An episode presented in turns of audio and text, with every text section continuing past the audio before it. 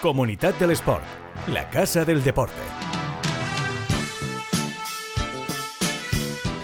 Bienvenidos a un nuevo episodio de Comunidad del Sport. Ya sabéis, la ventana que abrimos en 999 Plaza Radio para el deporte que más nos necesita, los medios de comunicación. Y hoy nos vamos a marchar hasta Alicante para conocer los Juegos Iberoamericanos que se van a celebrar en la Nucía en un estadio que es una auténtica maravilla. Quienes hemos estado allí, en mi caso cubriendo partidos de fútbol del Levante o de la Nucía. El Levante ya sabéis que jugó allí mientras reformaba su estadio y la Nucía lo sigue haciendo allí.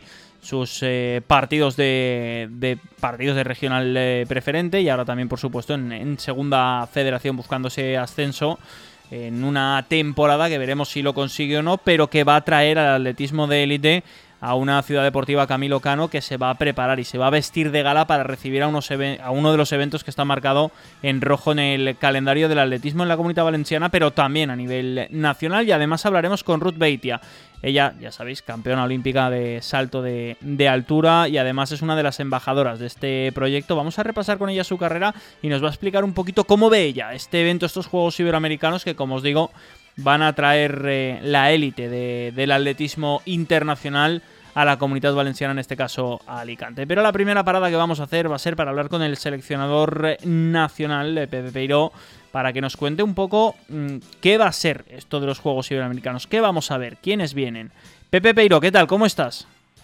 Hola, ¿qué hay? ¿Cómo estamos? Yo, lo primero, eh, enhorabuena a todo el mundo por haber sido capaces de, después de dos años auténticamente, yo diría, miserables, eh, poder volver a disfrutar del deporte de élite y de un evento internacional como este en la, en la ciudad de Alicante, que supongo no habrá sido fácil de organizar.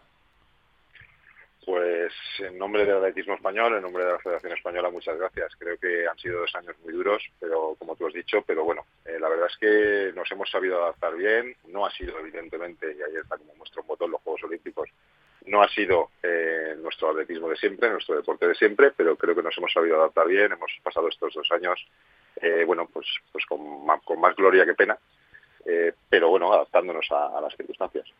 Además, eh, por ver un poquito resultados, eh, yo creo que en la comunidad valenciana a nivel nacional estamos viendo que, los atletas empiezan a responder. Yo siempre barro para casa, ¿no? Pienso en Claudia Conte, pienso en Fátima Diamé, claro, no, puedo, no, puedo evitarlo, ¿no? Pero a nivel nacional estamos viendo que el atletismo español eh, está empezando, bueno, empezando, es que yo creo que nunca ha dejado de dar alegrías, ¿no? Pero que tiene un ciclo por delante, un ciclo olímpico maravilloso. Sí, la verdad es que sí, la verdad es que si juntamos los resultados en las competiciones internacionales, como el Campeonato del Mundo reciente de pista cubierta, los, propios Juegos Olímpicos, junto con los resultados internacionales que hemos tenido en categorías menores, en, los Campeonatos de Europa Sub-20 y Sub-23, el Campeonato del Mundo Sub-20, bueno, pues creo que tenemos tres años por delante eh, maravillosos para trabajar y bueno, en ello estamos. ¿Y qué papel juega en todo esto eh, un evento como los Juegos Iberoamericanos? Pues la verdad es que juega un papel importantísimo eh, de cara de por sí ya al propio campeonato, que ya es un, campeonato muy importante, pero además como camino a, los dos eventos principales que tenemos este a nivel internacional este, este verano, que son el Campeonato del Mundo eh, y el Campeonato de Europa, y con un papel eh, primordial para la mujer atleta, no solo para la que practica el atletismo, sino también para quien lo entrena. Recientemente le habéis dado un premio a Manoli Alonso, luego le preguntamos a Ruth Beitia por ello, pero sí que es cierto que cada vez eh, desde la Federación eh, Española, también desde las autonómicas, se le va dando el espacio y el reconocimiento a la mujer atleta que merecen y que parece que nos estaba costando un poco, pero que en los últimos años el salto en este aspecto ha sido sensacional. Sí, la verdad es que nosotros somos un deporte en el que somos totalmente paritario y bueno, teníamos ahí un pequeño debe en el tema de, la mujer entrenadora, de la entrenadora. Y poco a poco yo creo que estamos eh, escalando mucho, creo que están, están consiguiendo las mujeres estar cada vez más, más presentes eh, como entrenadoras y además eh, también con, con mayor presencia en el equipo nacional que vamos a poder ver en la Nucía, porque eh, sí que es cierto que el estadio tiene un aforo fijo, en torno a los 2.500, 3.000 espectadores, que se puede llegar a doblar, podríamos llegar a los 6.000. Eh, ¿Se espera que se llene? ¿Se espera eh, poder ver un Camilo Cano a lo grande? Bueno, esperemos que sí. La verdad es que, bueno, vienen, vienen numerosos países, todo lo que conforma eh, el, campeonato iberoamericano y se esperan muchas visitas. De, hecho, solamente con los equipos, ya hay equipos que ya están aquí, que ya están eh, por la zona de Alicante, que, están haciendo su preparación y muchos de ellos incluso que se van a quedar después. una vez acabe el campeonato iberoamericano, han, creído conveniente, creo que con muy buen tino, eh, quedarse a entrenar por la zona de concentraciones preparatorias del europeo, bueno, sobre todo del mundial.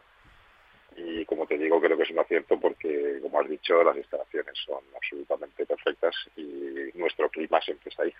Supongo eh, que a nivel eh, te pregunto más autonómico, ¿no? Porque a nivel nacional, evidentemente, que se celebre en España ya es un hito, pero que la comunidad valenciana, que generalmente es el Luis Puig, ¿no? El que el velódromo, el que suele centrar eh, los eventos importantes de atletismo en pista cubierta, porque no hay muchos espacios donde poder celebrar eh, eventos de atletismo en pista cubierta a nivel nacional que cumplan con todos los requisitos, que sí lo hace el Luis Puig, pero claro, en pista abierta y en la comunidad valenciana tampoco hay tantos sitios donde podamos poder disfrutar eh, de un evento como este.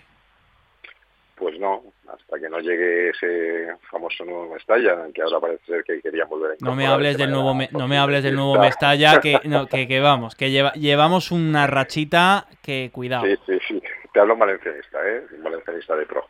Eh, pero evidentemente, bueno, eh, yo creo que, esa, esa circunstancia, ojalá me equivoque, que no, no va a llegar a término, pero que tenemos instalaciones eh, suficientes y numerosas, pero quizá nos falta ese, ese gran estadio referente, como, como decías tú, como el Luis en pista cubierta, donde poder celebrar eh, competiciones internacionales del más alto nivel. En este caso, el estadio Camilo Cano de la Nucía pues va, va a recibir un evento internacional de máxima, de máxima importancia eh, pero bueno, evidentemente con un aforo limitado, como tú has dicho, de, de unas 3.000 personas que, se podría llegar a, doblar con las, con las instalaciones de, de graderío supletorio. Pero bueno, nos faltaría pues, una instalación referente en, Valencia para, para, poder, para poder desarrollar esas competiciones internacionales. Sí, pero bueno, de todas formas, eh, el paso se da. Quiero decir, eh, pese a no tenerlo, la comunidad valenciana es candidata a albergar este tipo de, eventos por delante de otras comunidades autónomas que no tampoco hay que volverse loco, como Cataluña con un estadio olímpico, como Madrid que tiene dos o tres escenarios donde poder celebrar este tipo de eventos, Andalucía con el estadio La Cartuja, por ejemplo. Quiero decir que hay muchos otros sitios que ya tienen una instalación preparada para esto, con un aforo que evidentemente nada tiene que ver con la Nucía y sin embargo eh, es Alicante, es Alicante la sede, la sede escogida. Te quiero preguntar, no sé si me vas a poder decir, claro, pues, quiénes van a venir, ¿no? Pero estamos hablando de que al final la selección española va a traer a sus primeras espadas. Sí, eh, vamos a ir, evidentemente la primera parte es correcta, no te puedo dar nombres todavía. mi obligación es preguntarte, mi obligación es preguntarte por ello y si rasco algo eso que me llevo.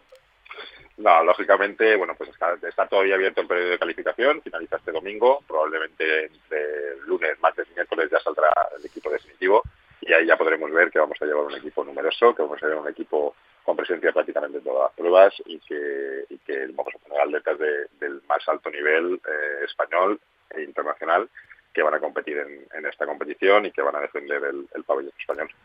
Pensando un poco en eh, los deportistas que puedan estar, eh, sin poner nombres, por no hacer spoiler, hasta la semana que viene, no vayamos a decir antes nosotros quiénes van a estar, eh, antes de que lo sepan, quiénes tienen que estar allí. Pero sí que es cierto que poniendo la mirada siempre en, en, París 2024 en este, en este caso, estamos hablando de una selección española a la que le quedan por delante, yo diría que entre el 80 y 85%, dos o tres ciclos olímpicos. Es una selección joven, pero sin embargo es una selección experta. Ana Peleteiro fue bronce, por ejemplo.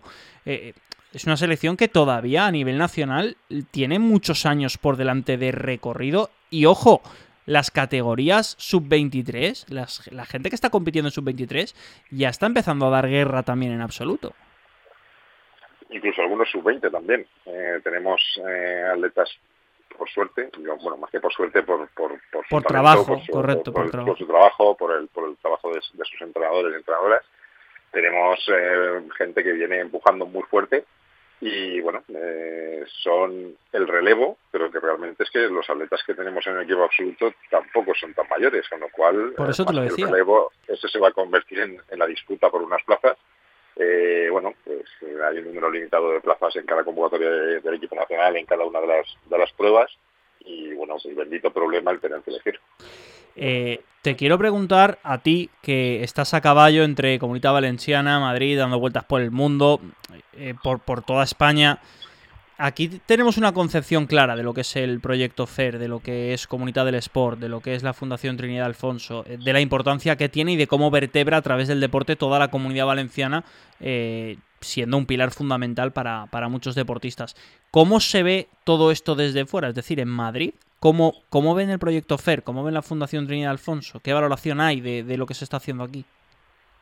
A ver, a nivel de Federación Española la valoración es absolutamente buena, buenísima. Y, y ojo, perdona, no hablamos solo de, de atletismo, ¿eh? de atletismo por supuesto, pero estamos hablando de judocas, estamos hablando de jugadores de billar, de gente que hace esgrima, que, que es multidisciplinar el apoyo que hacen. Eh, yo creo que, que, vamos, por mucho que agradezcamos y valoremos el, el, el trabajo y la aportación de, de la Fundación Trinidad Alfonso a nuestro deporte y al resto de deportes, eh, yo creo que, que, que, no somos conscientes, los que estamos dentro de la comunidad, no somos todavía del todo conscientes de lo, de lo muchísimo que nos aporta. Uh -huh. eh, a nivel particular sí que hay, hay gente de toda España que, que, vamos que te dice, es que claro, que tenéis ahí la Fundación Trinidad Alfonso, que eso, pues eso es una maravilla, ojalá yo tuviera en mi comunidad algo parecido, eh, bueno, eh, una, una sana envidia que, que, es lo que, lo que normalmente produce en, en el resto de comunidades. Claro, es eh, quizá esa visión la que nos falta un poco, porque aquí sí que es verdad que somos plenamente conscientes de lo que supone tener algo como, como el proyecto FER, sobre todo porque hemos visto el salto de calidad y, de rendimiento en muchos deportistas en los, en los últimos años. Eh, vamos a estar muy pendientes eh, de los Juegos Iberoamericanos. Ha sido un placer que te hayas pasado por esta ventanita al deporte, que te hayamos podido robar un rato, porque claro, las agendas son como son y al final cuadrar 10-15 minutos para poder charlar con, contigo no es fácil, sobre todo porque hay que ajustar muchos horarios Así que vaya por delante el agradecimiento, Pepe.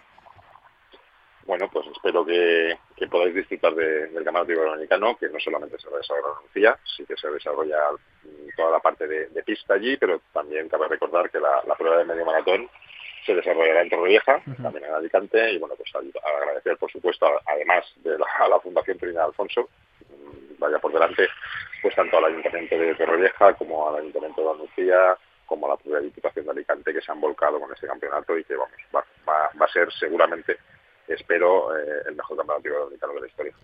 Esperemos que sí, nosotros que lo podamos disfrutar. Pepe, ha sido un placer tenerte por aquí. Un abrazo grande.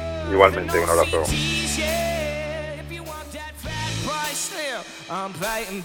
Comunidad del Sport.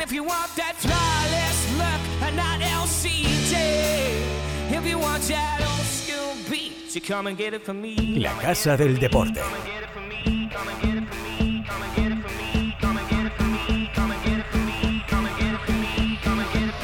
El podcast que da visibilidad a quienes más la necesitan.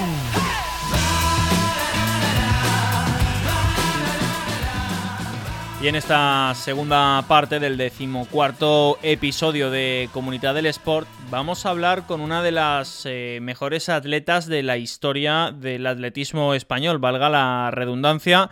En lo personal me hace mucha ilusión hablar con ella porque no la conozco personalmente, porque he seguido su carrera y porque evidentemente salté como nadie con su oro olímpico. Bueno, ella, ella saltó un poquito más. Ruth Beitia, ¿qué tal? ¿Cómo estás?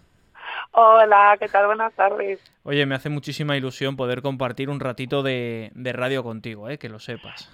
Bueno, pues eh, la misma ilusión me hace a mí, pero esto de no conocernos personalmente hay que subsanarlo en breve. Hombre, eh, entiendo que vienes a Alicante.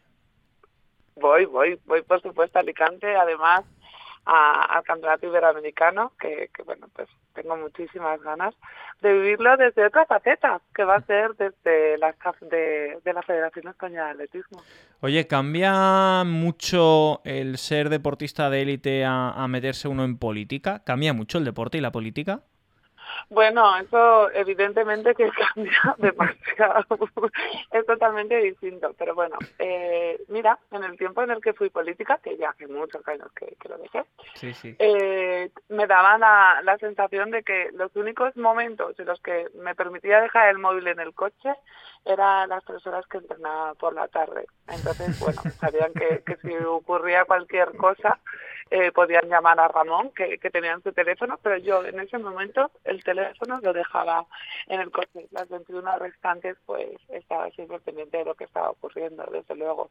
Pero cambia, cambia muchísimo. Prefiero el atletismo. ¿Qué está, ¿Qué está haciendo ahora Ruth Beitia?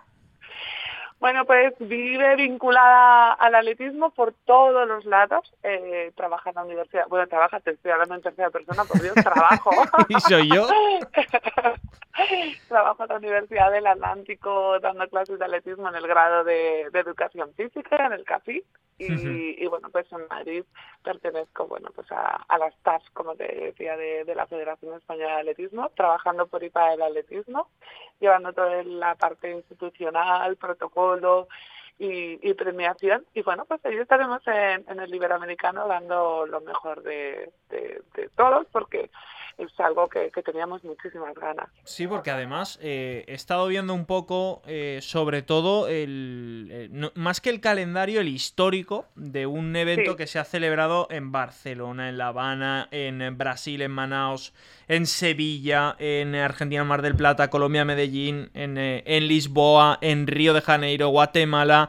Eh, vino a, Huelva, estuvo en Puerto Rico, Chile, en San Fernando, en, Venezuela, volvió a Brasil. Eh, se suspendió con aquella edición, creo que eh, estaba prevista en Tenerife por COVID. Han sido dos años muy malos para todos, pero ahora en 2022 en la comunidad valenciana, en Alicante, vuelve este campeonato que para que la gente que no lo conozca, porque todos al final estamos en el Europeo y Mundial de pista cubierta, Europeo y Mundial al aire libre, los campeonatos de España, y claro, ¿cómo encajamos este iberoamericano? ¿Qué es? Bueno, lo primero has dicho que el primer eh, que los iberoamericanos han pasado por España en, cuatro ediciones. Bueno, la primera fue en Barcelona. en el 83, ¿eh? Que sí, en el 83.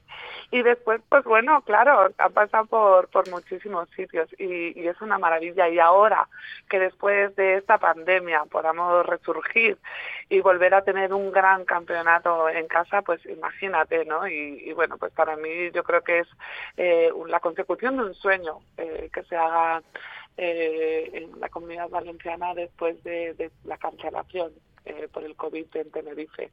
Y es una maravilla porque volver a tener un gran campeonato de España, volver a organizar desde, desde la Federación, desde la Comunidad Valenciana este campeonato, pues es una gran ilusión para todos. Y vamos a ver el mejor eh, atletismo iberoamericano. Va a ser espectacular. Eh, oye, eh, una pregunta, porque eh, claro, un evento como este al final es un gran atractivo para el atletismo en la comunidad valenciana. Cada vez hay más eventos a nivel nacional que son muy atractivos. Y esto lo que hace evidentemente es que los niños y las niñas desde muy pequeñitos tengan cerca el atletismo cada vez más. Quizá no todo lo que a quienes vivís vinculados al, a este mundo os gustaría, pero sí entiendo que mucho más cerca de lo que estaba cuando tú empezaste a esto, eh, eh, en, este mundo. ¿Cómo ha cambiado el, mundo del atletismo en el que se inició Ruth Beitia al mundo del atletismo en el que ahora es, eh, eres en este caso una, una referencia un poco mentora de quienes van llegando al atletismo? Bueno, yo te puedo asegurar que, ha cambiado mucho, pero gracias a esa evolución es el deporte más igualitario y, creo que también el, el más inclusivo que, que existe, ¿no? Y, bueno, pues poco a poco se fueron eh, introduciendo pruebas como el triple salto, la pértiga, eh, se fueron igualando en marcha. La única, la única prueba que, que es distinta es que las mujeres hacen heptatlón y los hombres hacen decatlón. Y, y para mí el camino fue muy allanado, porque creo que es justo homenaje el que hay que hacer a esas mujeres del siglo pasado que lucharon contra gigantes, ¿no?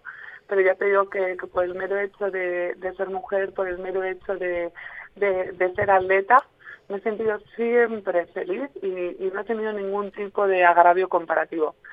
Cierto es que, bueno, esto es deporte individual, ¿no? Y, no se entiende, pues, el salto de altura quizás sin mi nombre, o no se entienda, pues, el triple salto sin Ana Peleteiro, o no se entienda otro tipo de, disciplinas sin la persona referente, ¿no? Ahora Maribel Pérez en, la velocidad.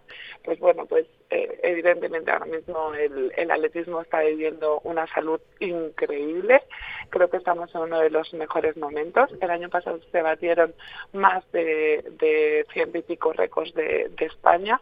Este año van también por muy buen camino.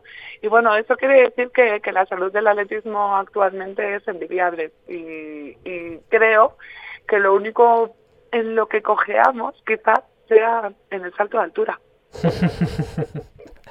pues oye, eh, creo que somos campeones olímpicos. No lo tenemos que hacer mirar esto, ¿eh? sí, sí que es verdad que, que bueno, creo que, que bueno, pues que cuando me retiré, eh, dejé un atletismo en alta, dejé un atletismo, como te digo, con una salud envidiable, pero quizás mi disciplina la dejé un poquito huérfana, ¿no? Y, y ojalá, porque, bueno, en la comunidad valenciana también tenéis a, a Cristina Ferrando, que, que, bueno, que lo estaba haciendo súper bien, las lesiones eh, en este tipo de, de, pruebas son complicadas de resolver, pero bueno, ojalá que, que vuelva a haber esos duelos entre ella, entre Saleta, entre, entre las grandes aletas que, que tenemos ahora en España y sobre todo entre ellas eh, hagan que suba el nivel muchísimo. Y si te pregunto por eh, el papel de la mujer dentro del atletismo, porque hace no mucho hablaba con Manoli Alonso, que al final es una de las grandes sí. referencias a nivel nacional en cuanto... Es verdad que ella prepara sobre todo, evidentemente, pruebas combinadas, con Carmen Ramos, sí. con, con, Claudia Conte, ahora que lo está haciendo también, la, la atleta sí. del Playas de Castellón, y me decía que toda la ayuda y toda la promoción que se haga para el papel, más allá de la mujer atleta, también sí. para la mujer entrenadora se queda corto, ¿no? Porque da la sensación de que los mejores atletas siempre han sido preparados por chicos y que no se pone en valor el papel de las mujeres que, oye, son entrenadoras también de, mm, de categoría masculina y parece que todavía nos esté costando un poquito el reconocimiento al papel de la mujer atleta y de, y de la mujer entrenadora. Es cierto que en cuanto a las mujeres oye, eh, al final que Ana Peleteiro esté puesta en, en, el escaparate mm, de la actualidad todos los días, os está dando mucha más visibilidad a las mujeres atletas, y yo que me alegro, pero el de las entrenadoras queda siempre como relegado a un segundo plano. Bueno, pues totalmente de acuerdo. Y tenemos dentro de la gala del deporte y dentro de, de, de bueno de lo que estamos trabajando en la federación, eh, algo muy importante es el papel de la mujer y en esta, en esta última gala el premio se lo dimos a Manoli Alonso, eh, una de las pioneras en el entrenamiento eh, como mujer y sobre todo también yo creo que el trabajo que estamos haciendo es la inquietud que, tenías ¿no? en los distintos estamentos, tanto en el de jueces como en el de entrenadores, como en el de, bueno, pues en el de los puestos de dirección dentro de la federación. Y ahí sí que donde estamos haciendo un gran trabajo, apoyado por, por las instituciones, para que el papel de la mujer resurja, ¿no? Y bueno, pues cada vez tenemos más licencias de mujeres eh, entrenadoras, cada vez tenemos más licencias de, de mujeres juezas, y creo que eso también es un orgullo, ¿no? Pero el trabajo está prácticamente empezado, ¿no? Hay que seguir trabajando duro para que lleguemos a una igualdad plena. Dentro de los iberoamericanos, por cierto, está el, no sé si llamarlo como programa, el de mujer y atletismo, donde uh -huh. va a haber varios, varios talleres. El de liderazgo sí. summit, el B-Leader, para entrenadoras, precisamente, inspira el sí. Inspirational Season Biathletics, que es el premio además que, que ha recibido Manoli Alonso, sí. el de Mujer Atleta, que es una especie de coaching para que generar que tú seas tu propia, tu propia marca, y la organización de la carrera de la mujer iberoamericana 5K. O sea, quiero decir, en los iberoamericanos el papel de la mujer atleta en todas sus facetas está más presente que nunca. Totalmente, y además creo que es importante, ¿no? Ponerlo, ponerlo en valor, porque quizás, bueno, pues eh, Sudamérica aún todavía no esté tan igualitario como puede estar eh, pues España, ¿no? Y en este caso, pues el deporte va a ser ese escaparate para, para esa igualdad y para, para el trabajo de, de, poner a la mujer donde se merece, ¿no? Y, y bueno, pues estos 5K creo que son interesantes, muy interesantes y, y tengo ganas, tengo ganas de, ver cómo, cómo transcurren y sobre todo también, ¿no? De, de ir recibiendo a las distintas selecciones y, ver qué, qué alicientes nos van a traer a, a este campeonato iberoamericano que, que vuelve a España. ¿Sigue haciendo deporte Ruth Beitia? Sigue haciendo mucho deporte. Además, su cuerpo, me lo, mi cuerpo me lo pide muchísimo porque, bueno, pues eh, cuando entrenas durante tantas horas y pones tu cuerpo tan al límite, pues al final cuando dejas tienes que tener una tienes que tener una compensación, ¿no? Para para pues para no perder la forma lo primero que, que se va muy rápido y la segunda pues para mantenerme saludable porque bueno el deporte de élite a nadie le engañamos si le decimos que es un poco antideporte no porque ponemos el cuerpo al límite. Pero sí que la actividad física y el deporte forman parte diaria de, de mi vida. Hoy por ejemplo ya he patinado un rato otros días juego al pádel otros días voy a correr otros días ojo ojo cuidado que tú jugando al pádel para meterte un globo hay que sudar sangre, ¿eh? Porque. Cuidado, ¿eh? no es Ruth Beitia, con el brazo alargado para buscar un remate o una bandejita, no la quiero ver yo de cara, ¿eh? No es solo todo lo que reluce. Eh, Yo soy muy buena con los pies. bueno, eh, tiempo hay para aprender, ¿eh? Absolutamente de todo. cuando, además estoy disfrutando muchísimo. Cuando te retiraste, algunos... Es que, claro, para poner en contexto, por si hay alguien que no lo sepa, tu medalla de oro en los Juegos Olímpicos llega casi en el final de tu, de tu carrera, después de muchísimos años de trabajo. Y claro, cuando decides retirarte, a nosotros, o a muchos, nos quedaba la sensación de, vale, sí, eh, Ruth tiene una edad, es decir, no tiene 20 años, pero físicamente te veíamos bien, te veíamos compitiendo con las mejores. ¿Por qué decidiste dar, dar el paso? ¿No había fuerzas para aguantar otro ciclo olímpico? Bueno, fuerzas no, no tenía ya respuestas a mis preguntas y eso era algo muy duro porque mm. un día me dolía aquí, otro día me dolía allá, otro día me dolía del otro lado y precisamente roto el dedo no tenía, ¿no? Me iba doliendo articulación tras articulación. Y bueno, pues eh, Cierto es que, que, bueno, lo dejé con 38 años y lo dejé en el momento justo para que esto continúe siendo mi pasión y creo que, es importantísimo, ¿no? Que, que todos los deportistas que, que se retiran se retiren con garantías de que su, su apuesta por todo lo que han hecho en ese deporte continúe siendo la pasión y lo puedan transmitir así, porque creo que es fundamental, ¿no? Y, y al final, bueno, pues el deporte es formador de valores, el deporte es formador de carácter y creo que lo podemos extrapolar a cualquier aspecto de nuestra vida. Y ahora desde la grada pues se vive también muy bien, ¿no? Con, con ese carácter y con esos valores que, que he aprendido en el deporte. Esperemos, eh, yo por lo menos, eh, poder eh, ponerte cara en Alicante. Intentaremos eh, pasarnos por allí porque es, con la ampliación de gradas el Camilo Cano estará rondando las 6.000 personas de, de, aforo y a ver si podemos tener cinco minutitos y charlamos tranquilamente. vaya por delante el agradecimiento de que te hayas pasado por aquí un ratito. Pues para mí ha sido un placer, muchísimas gracias y, vamos, entre esos 6.000 seguro que cabéis, ¿eh? así que acercaros. Haremos un, un huequito. Ruth Beitia, mil gracias. Muchísimas gracias. Un abrazo grande, chao, chao. Comunidad del Sport, el podcast que da visibilidad a quienes más la necesitan.